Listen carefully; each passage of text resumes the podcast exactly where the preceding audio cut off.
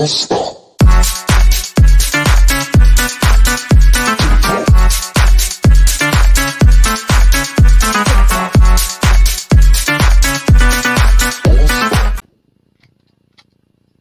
caray. Pues esta es mi bienvenida a su media hora, eh, pues media hora, perdón, a su hora semanal de contenido geek. Muy, me sacaste completamente de onda, ahora sí no estaba listo. ¿eh? No pierdas la costumbre, señor Medina.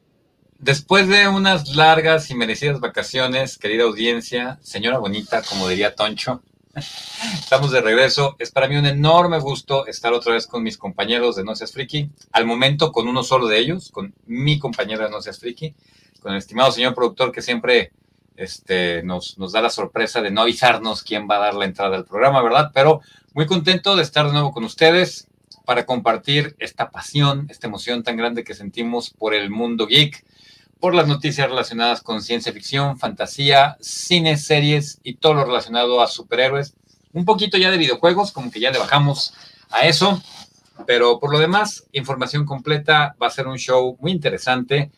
El contenido de esta semana, Moy, no sé si estés de acuerdo conmigo, eh, está centrado más que en las notas de lo que pasó, en lo que puede y lo que va a pasar próximamente, ¿no?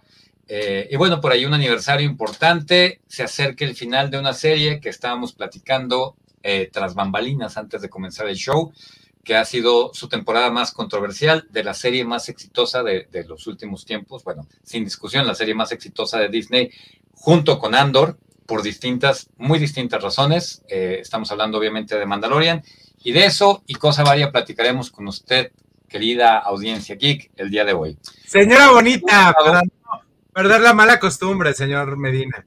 Sí, hombre, me agarraste completamente en offside.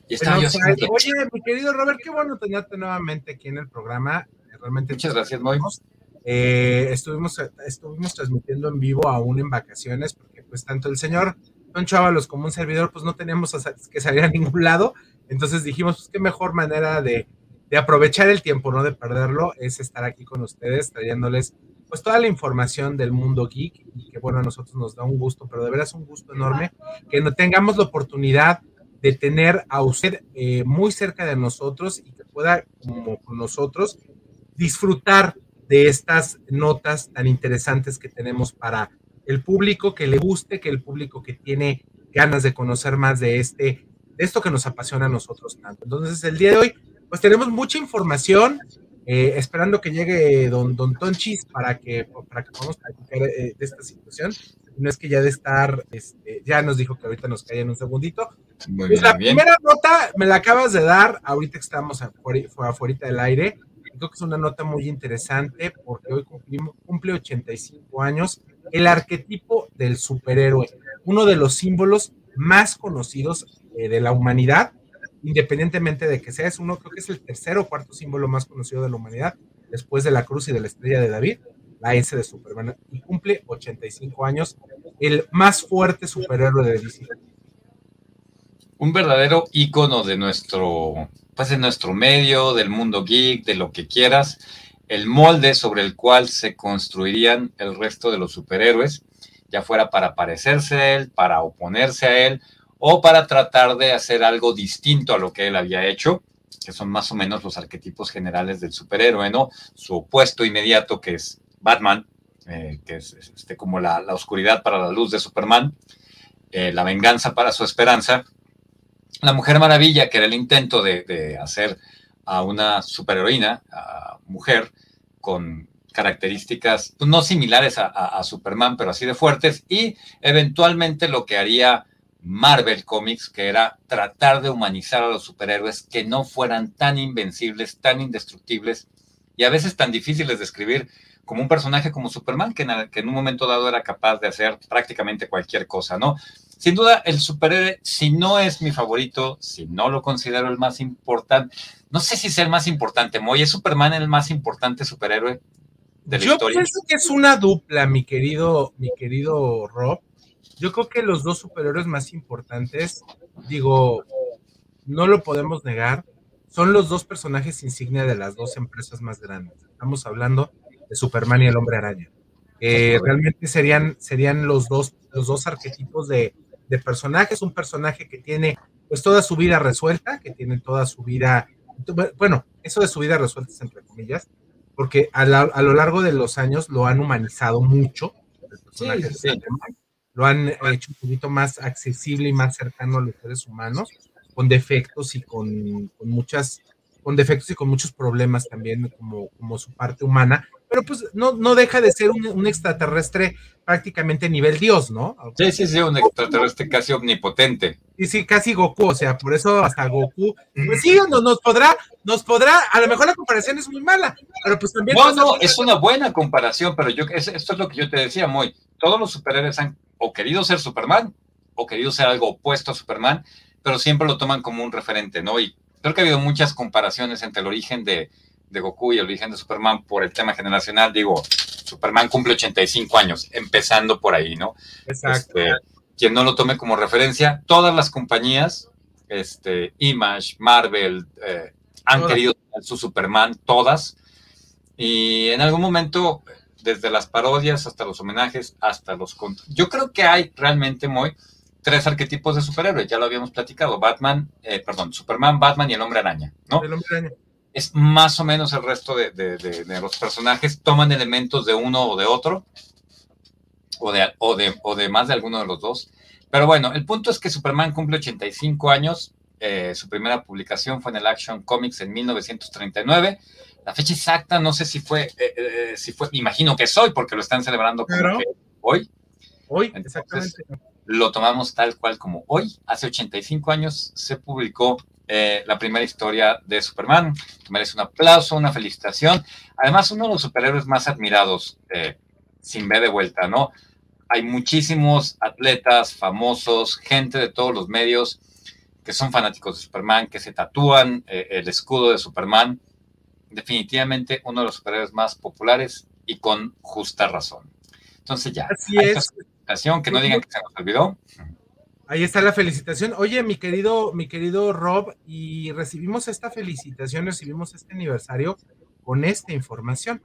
Exactamente que estuvo corriendo por todas las redes sociales con el señor James Gunn, que recordemos que ya es uno de los codirectores del el universo expandido o el universo cinematográfico de DC, que está presentando que ya tiene ahí terminado su guion.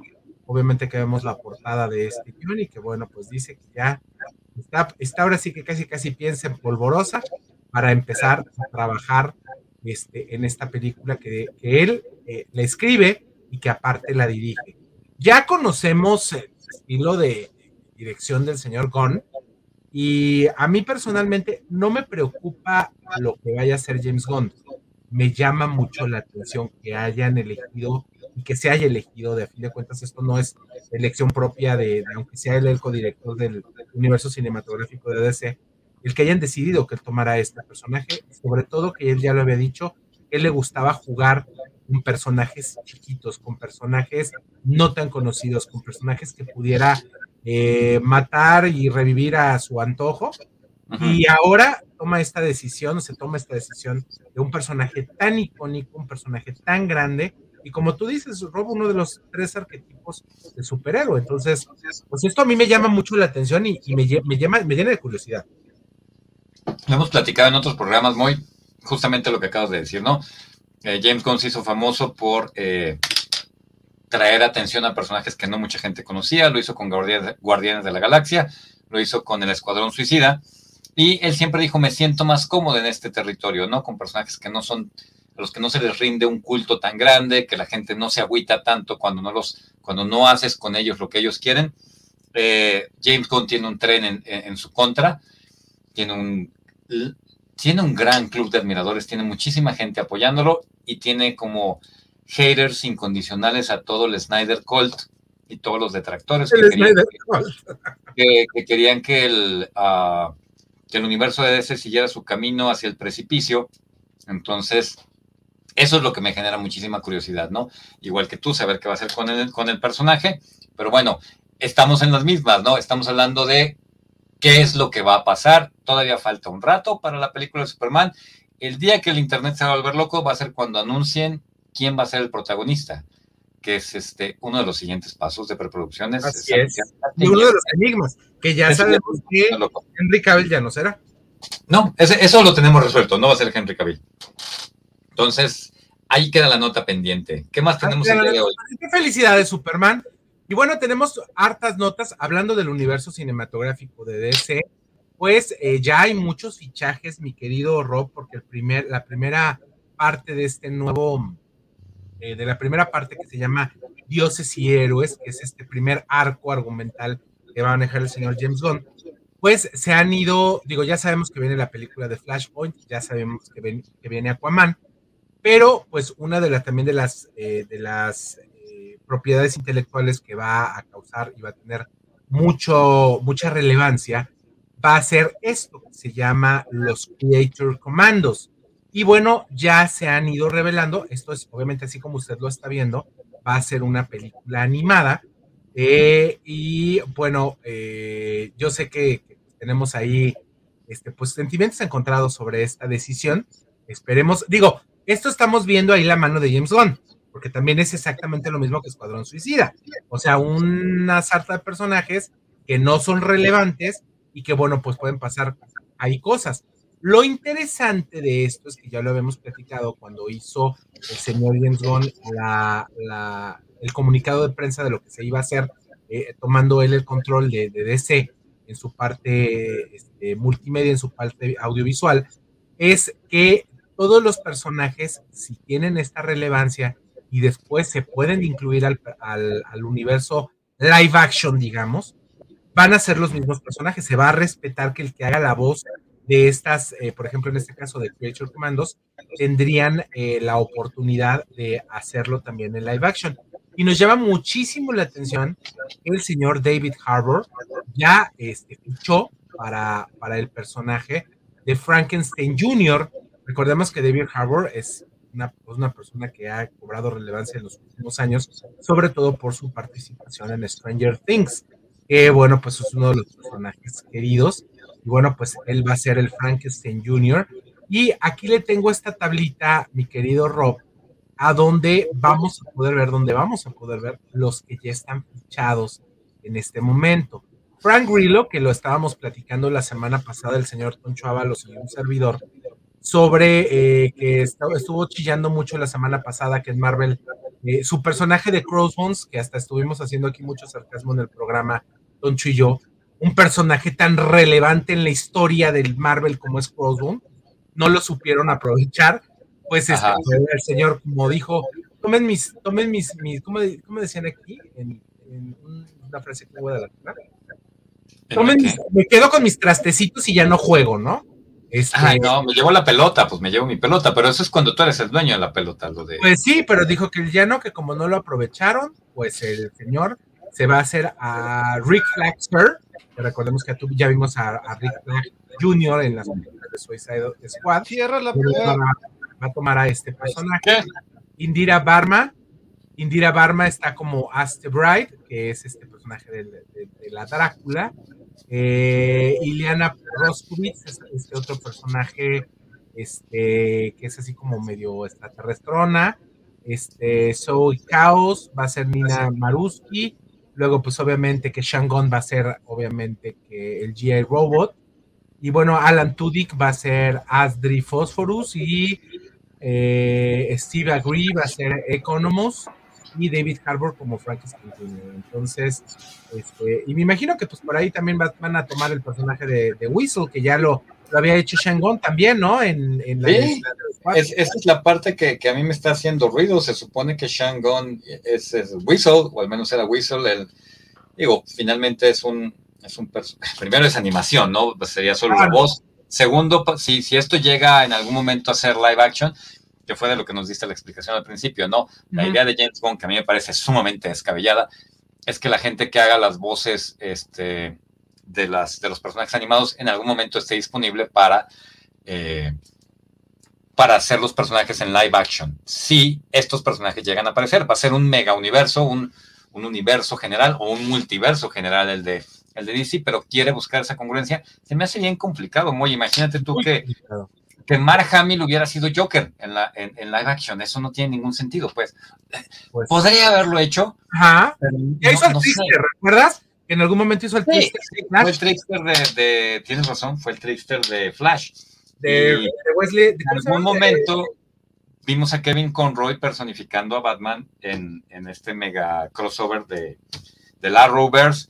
No es imposible, pero no sé, me parece un reto complicado. Oye, y Alan Tudyk, refrescame la memoria, tú que sí veías Doom Patrol, ¿no era el villano de Doom Patrol? En la primera temporada, mi querido amigo. Sí, señor, y lo hizo muy bien. Sí, pero ya lo, ya lo jubilaron a la mala. Me suena como que ha llegado la voz de la, no sé si de la razón o de la bondad. Anda por aquí ya nuestro compañero Toncho, listo para defender. listo para defender a toda la gente que será agredida. A ver, déjenme decirles, en, ahorita que me estás haciendo la pregunta, mi querido Rob, este, para ya dejar hablar el señor Toncho Ábalos, Alan Tudyk era, era el personaje, ha estado en dos, eh, en dos eh, fichajes de DC. Eh, ahorita te digo los nombres. estuvo obviamente el personaje de eh, Mr. Ahorita te digo. Mr. Nobody. Mr. Nobody, efectivamente, como Mr. Nobody en la película, digo, en la primera temporada de Doom Patrol. Es Clayface en Harley Quinn. Okay. Es el, eh, hace la voz de Clayface en Harley Quinn. Oh, y estuvo en una serie, fíjense, es eh, Arcade en modo en la serie de animación de modo que sacaron hace dos años. Y déjenme decirles también, hace también, hace, hace muchas voces, pero Alan Tudyk también estuvo en una serie que le fue extremadamente mal, extremadamente mal, eh, hace a Oliver Queen en Young Justice, en la serie de Young Justice. Eh, y vende tamales en el estadio, ¿no? ¿Qué, hace a Luke Redneck en Deadpool 2. Y bueno, este trabajado en. Ah, ahí está. Esta serie, perdón, se me, es que se me, tenía que encontrar el nombre completo.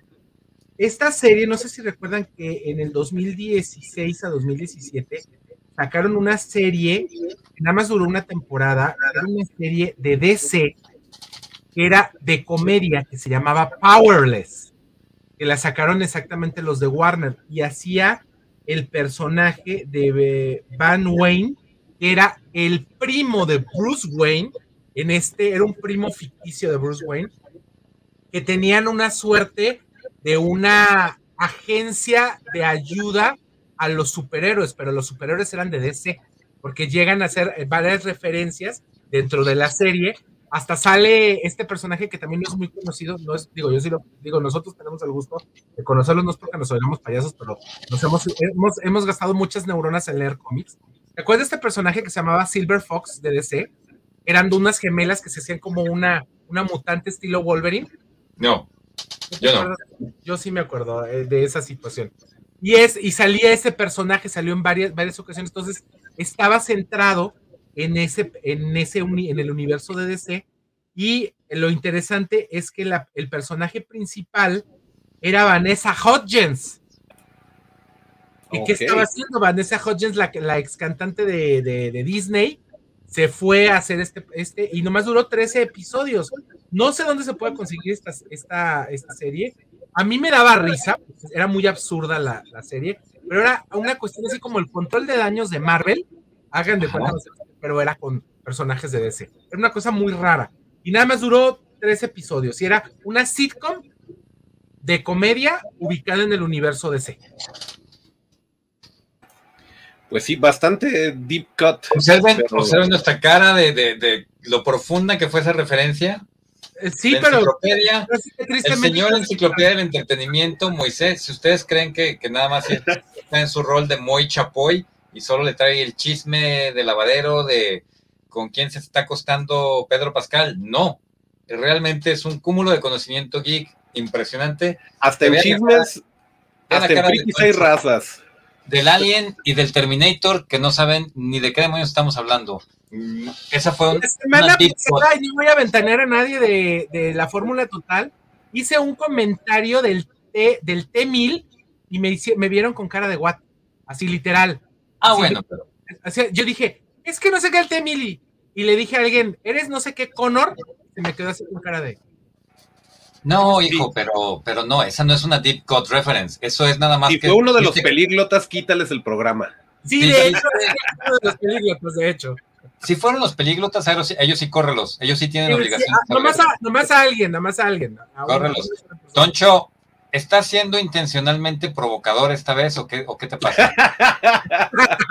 ¿Qué haces? sabía. Con esa grotesca playera, exijo, exijo que te la quites para deleite de tu esposa y la señora bonita que nos está viendo, las otras señoras bonitas. Acuérdate, acuérdate, mi querido Toncho, que si te la quitas y es de aquí para arriba no pasa nada, ¿eh? Quítate ese trapo inmediatamente. no, no, igual ya que tengamos Patreon o algo así. Pero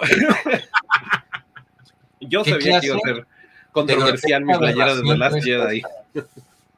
No es ah, mala. Lo está haciendo a propósito, lo está haciendo a propósito para. Míralo, míralo. Te voy a acusar con el señor productor, me está provocando. Era para recibirte como te mereces, Rob. Va, va, va, va, va, los niños está chido. con eso. Está bien. Pero bueno, eso no se nos podrá quitar. Bueno, pues, Alan Tudyk, a ver, vamos a cerrar porque llevamos 20 minutos hablando de Alan Tudyk, que la todos los moles. Y te, faltó decir que salió en Firefly, creo, eh, eh, en esta serie, ¿te acuerdas?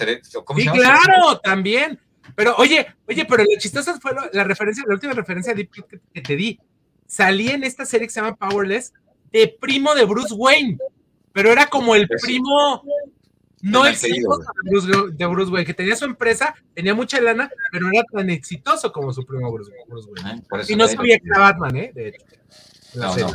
Lo, tenemos que buscar, pero ya se me olvidó de qué estábamos hablando, del casting de... El casting de Creator Commandos. ok, ya, está completo el casting, queremos ver Creator Commandos en el en el hilo completamente todo el futuro de DC. No sé qué considerar como su primer proyecto importante, la neta. La mayoría de la gente yo creo que va a pensar que, van a esperar a que sea Superman. Y, lo que nos va a dar la primera pista, pues va a ser Flash. ¿Que ¿Cuándo van a estrenar Flash? ¿A alguien le importa cuándo van a estrenar Flash? Yo creo que ya han cambiado dos veces la fecha. Creo que ya la Yo sí la quiero ver, pero. Ay. O sea, sí. Expectativa muy baja. Ándale, ándale por una vez en la vida con expectativas bajas. Pero bueno, ¿qué más tenemos en el, en el lavadero del día de hoy, señor productor? Bueno, esto, esto, esto le va a dar mucha tristeza al señor Alex Vega cuando escuche esto. Señoras y señores, ya empezaron los primeros screenings de el, live action de One Piece y es un asco. Así, así, los señores de la N, yo ya sabía que iba a ir por ahí. Eh, ya hicieron los primeros screenings de esta serie que es, hay que decirlo, para los, los japoneses, es una serie icónica, es una serie que tiene como 54.599 capítulos, ya lleva como 80 años al aire o algo así por el estilo. a mí me ha dado una flojera enorme el verla. Disculpen a la, gente que es otaku. Pero eh, ya dijeron en estos que de hecho el, personaje principal, el de Luffy, que es este niño de la, del gorrito, bueno, del sombrerito, es mexicano, por cierto, el chavo, es un actor mexicano. Eh, ya dijeron que el, el, pre-screening es una verdadera porquería y que van a ver qué hacen con, lo, con el material que ya tienen grabado porque no le gustó a la gente. Absolutamente no. Eh, recordemos lo que pasó en Cowboy Vivo. O sea, con Death, con Death Note, que yo le tenía muchas esperanzas, y, y, ni con Willem Dafoe y ni con la Keith ¿cómo se llama? Eh, ah, ese Cris Padilla. ¡Eh, Cris Padilla! mi querido Cris Padilla, saludos más cercanos, Frikis, un gusto verlos. Gracias, mi querido Cris. Pues se comunicó desde, desde Japón cuando estábamos al aire. Sí, sí. Adolfo López, buenas noches, saludos desde Torreón, saludos hasta Coahuila, mi querido Adolfo. Eh, pues esa es la situación, es decir, ya sacaron esta información y pues está, cañón, está cañón, muchachos.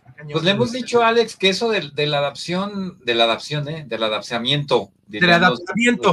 Sí, la adaptancia nunca sale bien. La adaptancia nunca ha sido buena. Las adaptaciones de live action del anime, es, pues es que el encanto del anime es el anime, ¿no? Digo, yo supongo, eh, ¿hay, algún antecedente exitoso de, esto? Digo, yo sí, el cisne negro. El cisne ¿Eh? negro que no es como tal una adaptación de el, señor Padilla. Es, eh, un plagio. No, es un plagio, eso es un plagio, ¿no? Es un plagio de ¿cómo se llama? De Aronofsky. Sí, no, sí, no, porque se compraron los derechos años antes. Compró los derechos. No, nomás no le avisó a nadie que, que, se había robado hasta planos completos, pero, pero pues sí, está altamente influenciado en. ¿Perdón? Total, pues que. Sí, Perfect Blue, es correcto. Ok. No ha habido adaptaciones exitosas. One Piece tira para lo mismo. Este, Caballeros del Zodiaco sigue siendo la esperanza de Alex. A ver cómo les va. A ver cómo les va. Digo, yo no voy a perder el sueño, yo no veo anime, entonces. pues sí, o sea, sí, sí está muy difícil. Yo le tengo también, le tenía mucha esperanza a Death Note, yo sí soy muy fan. Y de los pocos animes que, que sí me super clavé. Y pues no. Sí, sí fue mala. Y con todo y William Dafoe y bueno. ¿Y qué me dices de esta otra, de la de Full Metal Alchemist? También fue malísimo.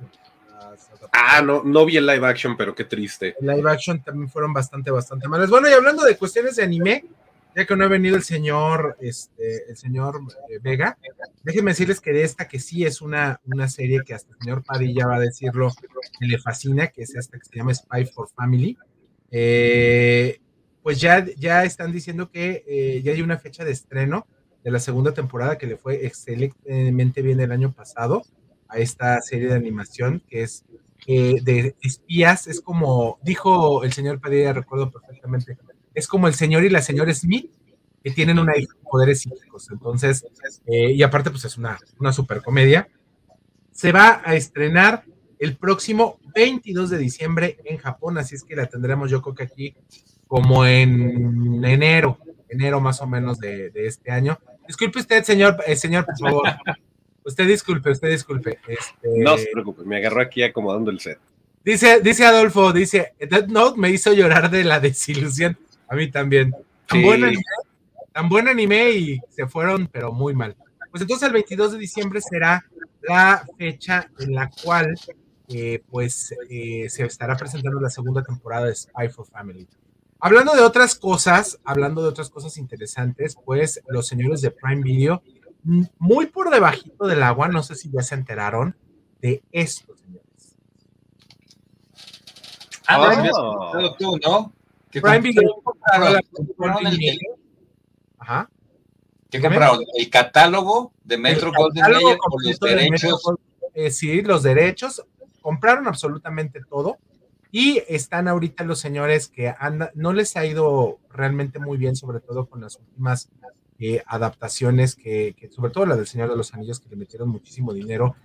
Pues ya sí, hablando de reboot que les fue, pero muy mal, absolutamente mal eh, porque los fans pues odiamos realmente, no, no, no voy a decir odiamos, pues, muy feo, aborrecimos la precuela que hubo de esta, de los Anillos del Poder, esta precuela libre, muy libre, muy, muy libre, una adaptación muy libre de lo que es el, el Señor de los Anillos muchos años antes de la, de la trilogía que tuvimos la oportunidad de ver en el cine, eh, pues están hablando de que van a empezar a explotar muchas de sus, eh, de sus materiales intelectuales, sobre todo ya están empezando a trabajar, señores, con eh, material de eh, Robocop. Robocop es una de las primeras que posiblemente tendrán la, oportunidad de, dar, de echarle más jugo. Otra de ellas es Stargate, una serie que la verdad fue muy buena en su tiempo, Stargate y todas sus temporadas.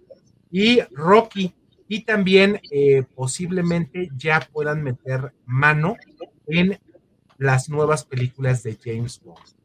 Entonces, pues esto habla de que vienen muchas cosas para Amazon y Metro y la Metro Goldwyn Mayer, eh, que la verdad, eh, pues tienen grandes franquicias que yo creo que pueden meter ahí bastante, bastante mano. ¿Qué piensan ustedes, muchachones? ya eran compitas, digo, ya estaba por ahí eh, el MGM Channel, porque, pues acuérdense que así como, como hubo un boom en el que este, tu vecino y la señora de las tortillas tenía un podcast, también hubo un momento en el que cada, cada productora tenía su propio, eh, su propio plus, su propio eh, canal por internet, y eh, fue el caso de, del MGM Channel, que, que, mucha gente se debe estar enterando que existió. Eh, pero bueno, ahí lo, ahí lo tenía Prime Video como opción, igual que Paramount Plus y, y otros, otros canales que puedes contratar dentro de Prime, que lo hace un poquito más accesible, más fácil. Em, y el hecho de que estén incluyendo el catálogo de MGM, que estén eh, haciendo sinergia para, para nuevas producciones, me parece bien. No sé qué pensar porque ya se intentó y no, no estuvo chido, no funcionó. Ya se intentó revivir a Robocop y no les fue muy bien. Eh, en cuanto a Rocky, pues, híjole, va muy bien la saga de Creed, pero ya me hicieron enojar a mi Silvestre Stallone. Ya, ya está sentidito porque no lo invitaron y, pues no parece que vaya siendo parte. Y está padre que se unan, pero no sé, no se les ocurre de repente sacar algo nuevo a lo mejor. si ya le invirtieron un lanonón a una propiedad intelectual que ya existía, que estaba comprobada, que tenía todo para ganar y les fue del asco, ¿por qué no a lo mejor hacen algo nuevo? Se me ocurre. ¿Qué opinas, Ahí les va. La tendencia es, eh, mi estimado Toncho, es, difícil encontrar eh, nuevas propiedades intelectuales que, que sean, ah, que, reditúen a corto plazo, ¿no? Eh, de repente te encuentras algo como Stranger Things, que no estoy diciendo que es la historia más original del mundo. Recuerden que hay una teoría de que solo existen como siete, ocho historias, tipos de historias solo se repiten constantemente o variables de, pero Stranger Things tuvo los elementos suficientes de nostalgia y este, un nuevo enfoque de historias ya contadas como para que, que fuera un exitazo. Y ahora están, como hemos dicho en varias ocasiones, ordeñando la vaca hasta dejarla seca, ¿no? Imagínense que está pasando lo mismo con propiedades que tienen este, más de 40 años como Star Wars, con propiedades que, que tienen, que están cumpliendo los 40 años como a lo mejor Robocop o 30 como Stargate. El, la tendencia es la misma, ¿no? No, no es fácil crear algo nuevo que pegue, y, todas las empresas o todas las, eh, todos los servicios de streaming, todas las productoras, todo Hollywood, toda la industria del entretenimiento quiere ir a lo seguro, ¿no? ¿Qué tan a lo seguro? ¿Cuál fue el anuncio más choqueante? Y, no sé si lo íbamos a incluir en las, eh, o si ya lo comentaron ustedes en, los últimos dos programas en los que yo no estuve presente, van a relanzar la saga de Harry Potter. ¿Cómo es posible? O sea, ¿cómo es posible que una saga tan joven que marcó a una generación de forma tan evidente y, que pues son vatos que ahorita están, son jóvenes todavía y tienen en su mente muy clara la historia de Harry Potter que para ellos fue definitiva y ahora va a haber otra versión. El recasting. ¿Quieren, el chisme chapoy de eso? ¿Mande? ¿Quieren el chisme chapoy de eso? Por favor. Solo déjame cerrar el, comentario que es mi respuesta a lo que dijiste tú, Moy, y lo que dijo este Toncho. Eh, sí, creo que Metro Gold, la compra de Metro Goldwyn Mayer obedece uno al catálogo y dos a la posibilidad que sigue siendo solo especulación, está en las notas que han salido hasta el momento. Esto les abre la posibilidad de hacer secuelas de todas esas películas, precuelas, series, derivados y conexos. Y pues sí, a Amazon lo que les sobra es dinero, entonces pues ahí la llevan. No hay problema, de eso no hay problema para Amazon. El dinero. versión Chocoy. Versión es un problema el dinero. Este, Toncho, ¿algo que quieras agregar? No, eh, nada más le iba, le iba a llevar la contra al señor Medina, no necesariamente, no es cierto. él sabe que yo lo quiero mucho, pero sí es muy difícil eh, crear una, un producto con una propiedad intelectual no comprobada, pero ¿sabes qué es? Es barato. Y si tienen dinero, lo pueden hacer. Netflix no hizo Orange is the New Black de la noche a la mañana o Stranger Things hasta, hasta vi un gag en South Park que, que de, ah, hola, gracias por llamar a Netflix, su piloto está aprobado. Porque aprobaban a lo baboso este, series nuevas, no todas pegaron, pero con una, con una que le peguen, ahí se van manteniendo. Entonces, es algo que podrían hacer. Y como dice el señor Tapia Campos, ¿hay con qué? Tienen lana. Claro, claro. Money's not an issue. Hay dos chismes chapoy esta semana. El primero, ahorita el que acaba de mencionar el señor Medina. Eh, la semana pasada lo mencionamos aquí en el programa, lo del reboot de, Harry Potter. Eh, ya no estuviste la semana pasada, pero lo platicamos. Pero déjenme decirle que por ahí en los foros de internet está habiendo eh, un pequeño movimiento que me llamó mucho la atención y me tomé el tiempo, desperdicié mi tiempo, no desperdicié, invertí mi tiempo y lo invertí en enterarme de qué va este asunto. Déjenme platicarles, no sé si recuerdan, nos, remontaremos al año de nuestro Señor de 2018 y 2019, a donde la señora J.K. Rowling empezó a hacer una serie de comentarios sobre las personas trans, eh, en las cuales pues desacreditaba y eh, se metía ahí en problemas. Nada de eso es cierto, muy. A ver. Nada de eso es cierto. Pero bueno, no nos vamos a pelear, sigue. Ah, ah, ¿ya, sabes, ya, sabes la teoría? No, no, no, sigue, sigue. A ver, bueno, bueno, ella hizo, hizo una, serie de comentarios que los tomaron a la comunidad trans, así lo vamos a ver. Entonces recordemos que los que salieron en defensa de todo esto eran, eh, pues obviamente que Emma Watson, eh, este, el señor Daniel Radcliffe, algunas otras personas dentro del cast original de Harry Potter, desconociendo a la, a la creadora que pues los puso en el mapa, querramos o no, los puso en el mapa. Es correcto. Entonces se decía, ah, recuerden que hay todavía un libro más de Harry Potter que no se ha hecho, que no se ha hecho película, que es el libro de eh, Harry Potter y el legado maldito, que bueno, en, inglés se llama Cursed Child, el, el hijo maldito, y que eh, este es un libro que ya tiene ya sus añitos que salió, y que de una u otra manera J.K. Rowling, por cuestiones de derechos, o sea, que quiere más masar a la señora, ha querido que, se, lo, que se vuelva a hacer, que se haga, y que para eso se necesite el cast original.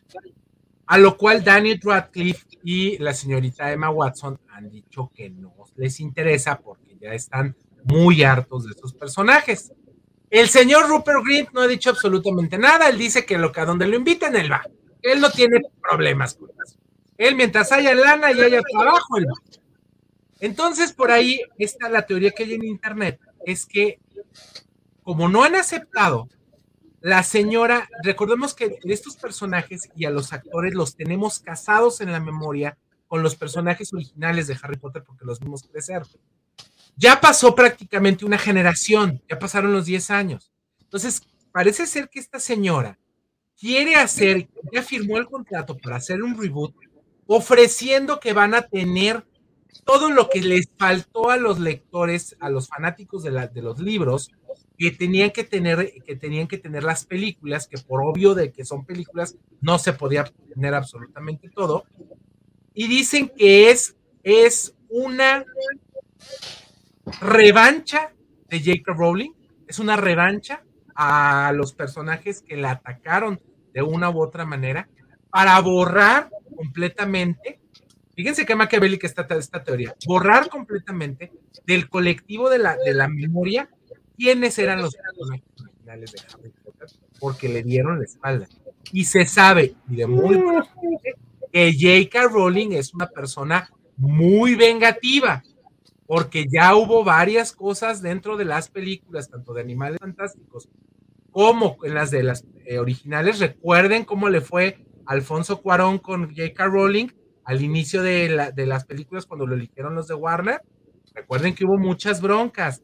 También cuando se salió Chris Columbus en las primeras dos películas que hizo de Harry Potter, la señora hizo un drama. Entonces dicen por ahí las malas lenguas que esto es una, una, es una manera de volver a decirles a Emma Watson, a Emma Watson, a este Rupert Green y a Daniel Radcliffe que se pongan las pilas, porque si no, los van a borrar del, del inconsciente colectivo, porque ya hay, habría para 10, para 8 años de serie.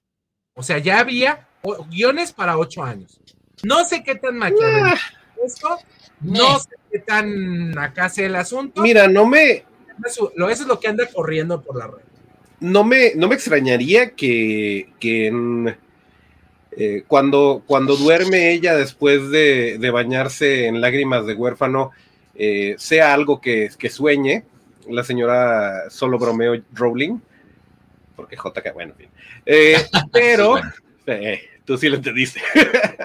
pero, pero no creo, mira, en primera creo que se le está dando demasiado poder, demasiado crédito, porque si le dicen que no a la roca, digo, está bien que la señora es muy este, influyente y que tiene su, tiene su peso y, lo que quieras, pero así como que para que esté moviendo los hilos tanto, pues no, no se trata, no, no es tan Illuminati la señora, en primera. En segunda, eh, sí, Rupert Grint, pues es un actor que se ha sabido mover y que, que, es muy versátil y que de repente, pues sí, lo, yo creo que si lo invitamos aquí sí le cae el señor porque se ve muy accesible. Eh, pero lo comentábamos en episodios anteriores. Eh, a Emma Watson le viene valiendo corneta, eh, si, si, la recuerdan como Hermione Granger o no. A Daniel Radcliffe también. Ya, o sea, obviamente sí, para muchos sigue siendo Harry Potter, pero ha hecho muchas cosas, además de ser Harry Potter. Y, digo, pues bien que mal ya le pagaron. Ya tiene lo que le pudo haber sacado al personaje. No es como que esté yendo a convenciones a, a firmar funcos de Harry Potter. O sea, no tiene necesidad el señor. Eh, y, también se me hace como que muy raro. En, cierto momento, o sea, nos malacostumbró Marvel a tener eh, el mismo Iron Man por 10 años, pero no es la norma. Hemos tenido muchos James Bonds, hemos tenido bastantes Batmans, hemos tenido bastantes Supermans, y, como que no esa fuerza que, que solo lo mismo siempre. Sí, sí, y para siempre. Solo un Wolverine. Solo un Wolverine. Este, entonces, no lo veo tan mal. El, van a sacar una nueva, sí, obviamente porque hashtag me gusta el dinero, está bien. Son nuevos, pues, no pasa nada. No pasa nada que, sean nuevos actores y que a lo mejor están más chiquitos y todo. A mí me encantaría, porque siendo un universo tan grande, que fueran un poquito más inteligentes y se expandieran a, otros alumnos de Hogwarts que no salieron en las películas y que a lo mejor tienen una historia muy interesante que contar. Ay, con el Mandalorian. Hay bastantes. Exactamente, eh, pero también si te ponen un nuevo Harry Potter, pues a mucha gente le va a valer gorro. ¿Daniel quién? ¿Emma qué? O sea, ellos quieren ver la historia y ya, y es como le llegas a una nueva audiencia. Y obviamente los fans de Hueso Colorado lo van a ver porque es de Harry Potter. Entonces tampoco creo que sea tan apocalíptico que no sean los mismos ni necesario. Y mucho más barato además. Bueno, yo ya no voy a poner el otro chisme, chapote. Vamos a acabar el programa. Sí, nada más déjenme opinar sobre esto. Tres puntos bien importantes. J.K. Rowling jamás ha hecho comentarios en contra de la comunidad trans. La comunidad trans se ha enojado por los comentarios que ha hecho J.K. Rowling a favor del feminismo y de la definición de mujer. Todo comenzó cuando J.K. Rowling eh, vio un, un reporte que decía los seres gestantes y ella dijo, hasta donde yo recuerdo, los seres gestantes se llaman mujeres y ahí empezó todo el desmadre. Eh, Emma Watson, Daniel Radcliffe y el pelirrojo, cuyo nombre nunca recuerdo, son una triada de perros traidores que merecen todo lo malo que les pase en la vida porque le dieron la espalda a la mujer que les dio patria y los alimentó durante más de una década. Pero entiendo, entiendo su posición porque la cobardía es la marca de Hollywood. Pero la neta, se mancharon los tres por cobardes, pero la que más se manchó fue Emma, porque Emma se burló en público de J.K. Rowling por, por pero... Señor, usted tuvo su momento, déjenme que le dé mi versión de los hechos. Emma públicamente hizo una broma respecto, ay, soy una bruja, pero aquí están incluidas todas las brujas, o sea, como las que tengan pen y las que no. No han soltado el tema y se les olvida algo, güey. J.K. Rowling es la dueña de los malditos derechos. La Roca no ha creado nada, güey. La Roca es un actor popular, no ha inventado una propiedad intelectual en su pinche vida. Y J.K. Rowling inventó una, una propiedad intelectual multimillonaria y no renunció a los derechos. Son de ella, ella decide lo que se hace y lo que no se hace.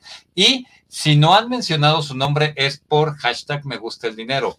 Harry Potter va a existir y va a continuar mientras siga generando dinero y J.K. Rowling se secará sus lágrimas con billetes de, no sé, libras. Ya volvieron a ser libras, ¿verdad? Ah, no, ya no son euros. Ya no son euros, son libras. Acuérdate de Brexit, ya. Los, ingleses ya se separaron otra vez, ya están en su rollo. ya, cerramos el tema porque no hemos hablado de nada importante. Han sido 45 minutos de especulación y rumores. ah, pero qué divertido. Algo interesante porque lo dijimos al inicio del programa.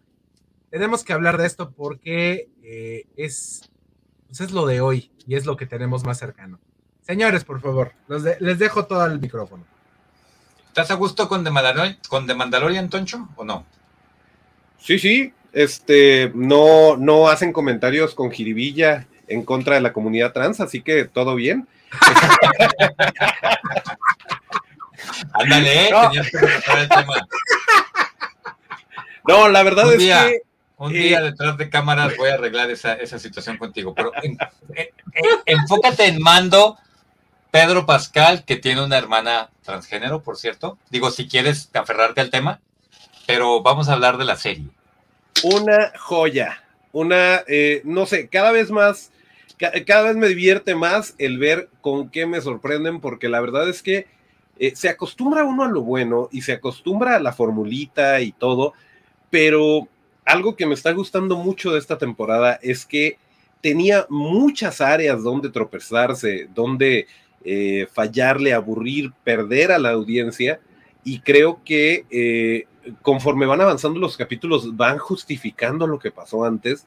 Y es de que, híjole, sí me pareció lento, pero ya entendí por qué tenía que pasar y por qué está pasando esto. Y me encanta a, dónde lo están llevando. Y de repente sí se siente, digo, no, olvidemos que es Disney, de repente sí se siente descaradamente. O sea, Disney, ¿crees que por poner a Grogu en un robot me vas a hacer comprar eh, el maldito mono que saques? Pues sí, está funcionando perfectamente, pero sí, exactamente, ahí está, miren nomás, qué chulada. Eh, sí, sí, es una maquinota de, vender monos y de, hacer dinero, pero, pero yo me le estoy pasando muy bien. La verdad es que dentro del lore y dentro de todo lo que están eh, conectando con la situación del lado oscuro, con el resto de los Mandalorians, eh, creo que eh, es una bocanada de aire fresco. No están siguiendo la fórmula, no están explotando el apellido Skywalker. Y, eso me tiene a mí bastante satisfecho. No sé qué opine usted, señor Medina, que está más letrado en el asunto, pero por mi parte yo estoy triste porque ya mañana es el final de temporada, pero bastante satisfecho. Ok, yo platicaba con Moy antes de tu llegada, este, bueno, acá tras bambalinas, mi estimado Toncho, que me ha parecido la temporada más irregular, eh, la que ha tenido más detalles que yo he visto como pequeñas inconsistencias que no me quitan las ganas de ver mando, pero que sí en algún momento lo dijimos en el programa, me hace preguntarme, a ver, ¿me importa realmente lo que está pasando todavía?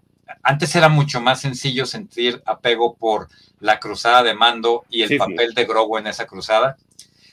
Por un lado han evitado ser formulaicos, como lo fue la primera temporada, que era, y, la segunda en cierta medida, ¿no? Un sistema muy clásico de serie ochentera de el pistolero solitario encuentra un problema, para resolverlo necesita ayudar a otras personas a que resuelvan sus problemas y entonces ellos se vuelven sus aliados, pero era muy disfrutable, ¿no? Aquí hemos, han metido mucho más del lore de Star Wars, lo hemos platicado, que implica que la gente haya visto Clone Wars, que implica que sepan quién es Bocatán. Y la parte que a mí más me ha molestado, una vez más, pusieron en manos de Dave Filione, arregle el desmadre que hicimos y haz que las secuelas tengan sentido, ¿no? Este penúltimo capítulo estuvo todo centrado en tratar de dar congruencia al postimperio que, se, que, eventualmente se va a convertir en, ¿cómo se llamaba la cochinada esta? La primera orden. La primera orden, la primera, perdón. mi, mente está haciendo lo posible por sacar todo lo que, lo que fue Star Wars a partir de las secuelas, excepto, digo, Mando, porque temporalmente Mando es antes que eso. Pero sí, Toncho, o sea, estoy satisfecho.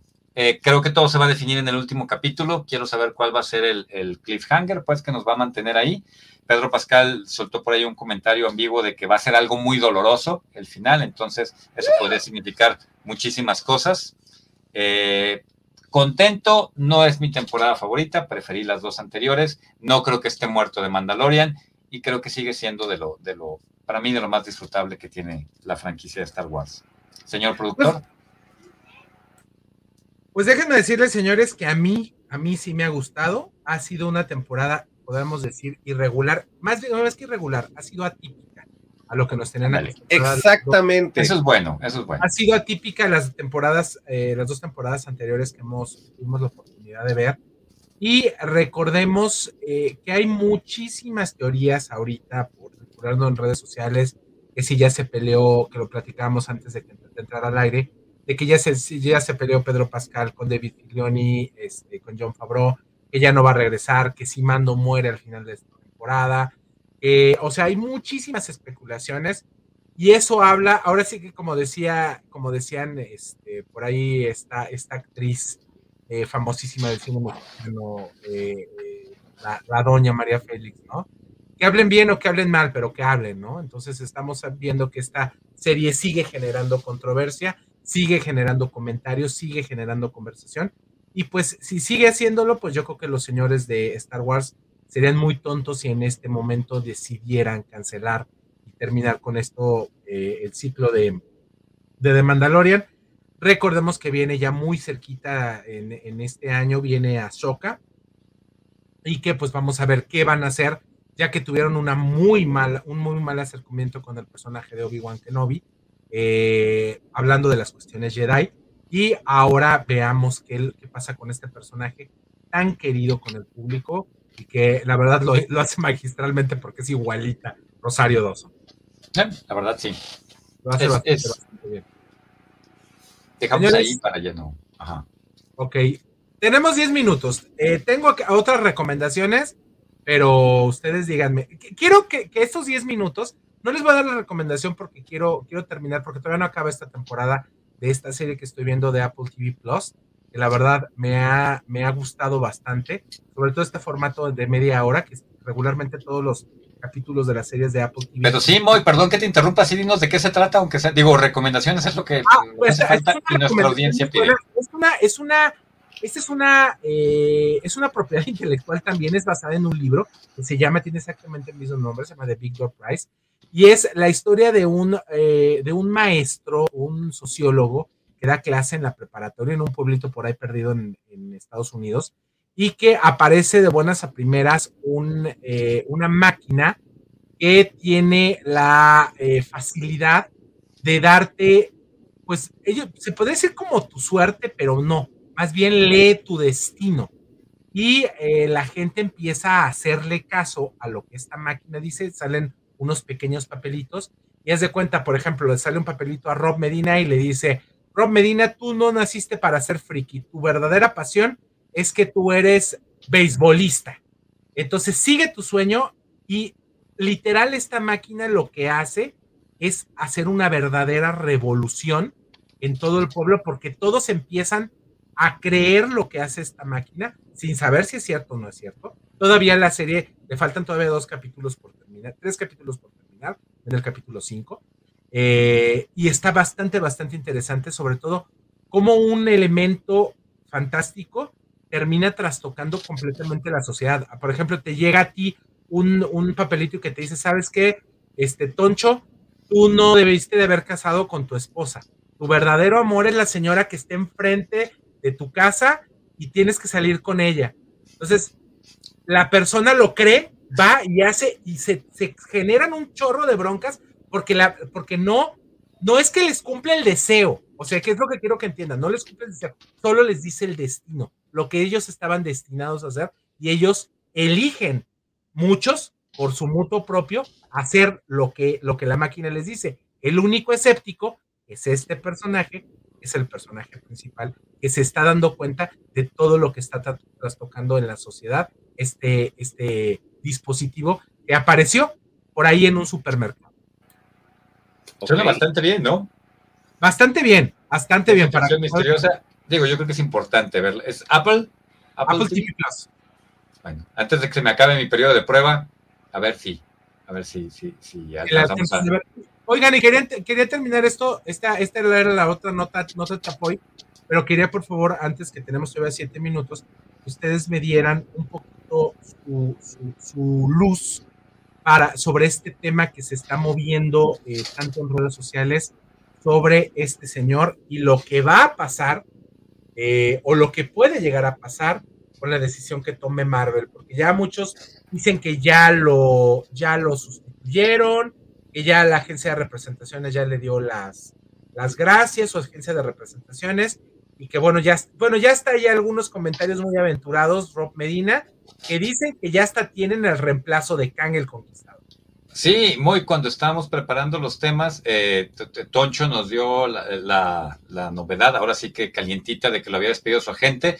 Tú tenías una versión donde decían que ya Marvel ya prácticamente lo había sustituido y nada más faltaba que lo anunciara. Y yo encontré otra nota donde la, eh, uno, un medio también, este, todos más o menos con el mismo reconocimiento, decía, ha habido exactamente cero pláticas sobre la posibilidad de reemplazarlo. O sea, mi versión, de, no mi versión, la versión que yo encontré decía, Marvel ni siquiera lo está considerando la versión de Moy decía, ya lo hicieron y no más falta que avisen. Y Toncho fue el único que nos dio los hechos y fue, por lo pronto su agente ya lo despidió, lo cual huele mucho más a que lo van a sustituir que a otra cosa, ¿no?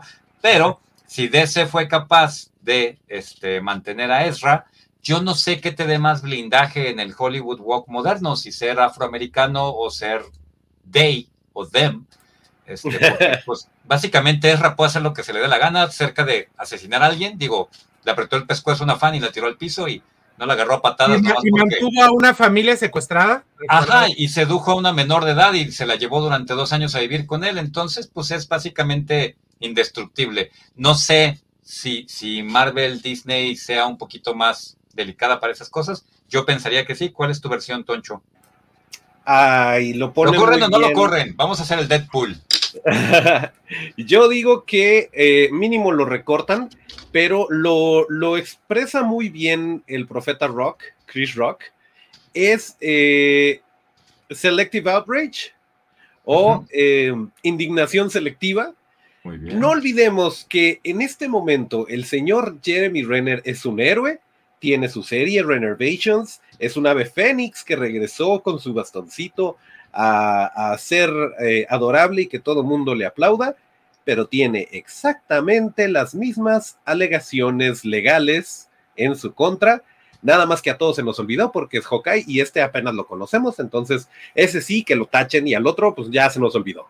No, bro, pero acuérdate que esto es lo mismo que cuando, que cuando se nos puso de ultraderecha Chris Pratt salen tus compas a defenderte. Si tienes, si no son una triada de perras traidoras, como ya, no voy a decir quiénes, pues, pero si, la gente con la que trabajas te sale a defender, lo primero que hicieron todos los Avengers fue decir, no lo creo, yo estoy con Jeremy Renner, ¿sabes? Porque esos son amigos de, de veras. Y, eso que no le debían la vida y la comida.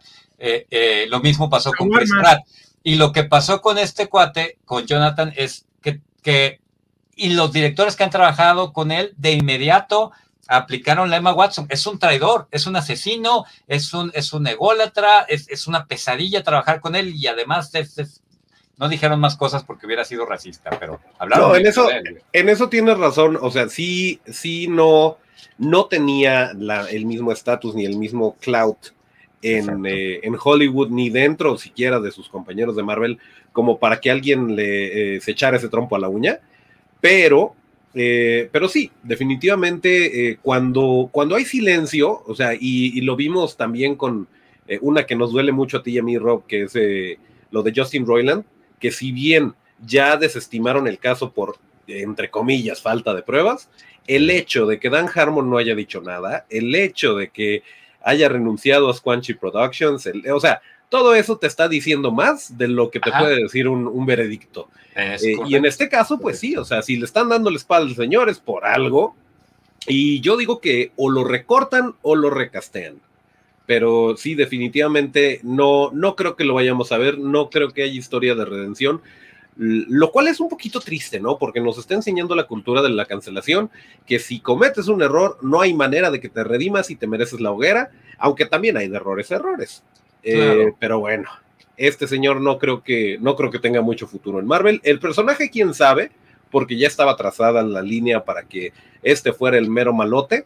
Eh, pero bueno, muchas cosas ya las grabó, entonces pues de alguna forma se la pueden ahí como que malabarear. Pero yo creo que sí, o, recortan un poquito el personaje o lo recastean. Yo voy por el recasteo. ¿qué, ¿cómo le entras aquí al Deadpool? Yo aquí la situación yo la veo complicada. Recordemos que está literal la cero tolerancia por parte de los señores de Marvel. Eh, y sobre todo, más bien más que Marvel, por parte de Disney. Y yo realmente la veo muy complicada este señor pueda llegar a tener un futuro más allá, aunque ya se dijo que ya grabó parte de lo que es la temporada 2 de Loki. Va a estar apareciendo este personaje. Pero eh, este, este, este actor, perdón, más que personaje, este actor y personaje. Y pues bueno, pues tristemente yo creo que próximamente tendremos un nuevo Kang, porque todo está basado en este personaje de Kang, todo lo que viene para el futuro de este, este nuevo arco argumental que es la saga de multiverso. Ok, pues se nos está acabando el tiempo, muchachos. ¿Algunas palabras de cierre para este programa tan lleno de... Este programa que nos, en este programa que nos deschongamos un, un poquito, que, que, luego a veces hace falta. Hace falta. Señor Medina, me da un gusto nuevamente verlo aquí. Esta siempre será su casa.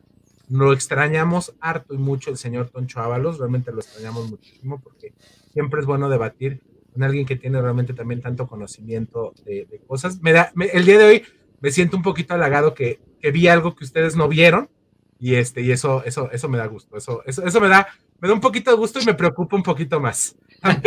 un poquito más. Señor Ábalos, ¿algo más que quiere agregar? This is the way. Así es, señores. Unas horas más. Así es, pues nos vemos la próxima semana en punto de las 8 de la noche aquí en No Seas Friki. Lo invitamos a que nos siga con todos nuestros contenidos en todas las páginas. El día de mañana, recuerda, está la Casa Rosina a las 12 del mediodía y a las 8 de la noche Mundo lo esperamos la próxima semana. Cuídense mucho y nos vemos muy pronto. Hasta pronto.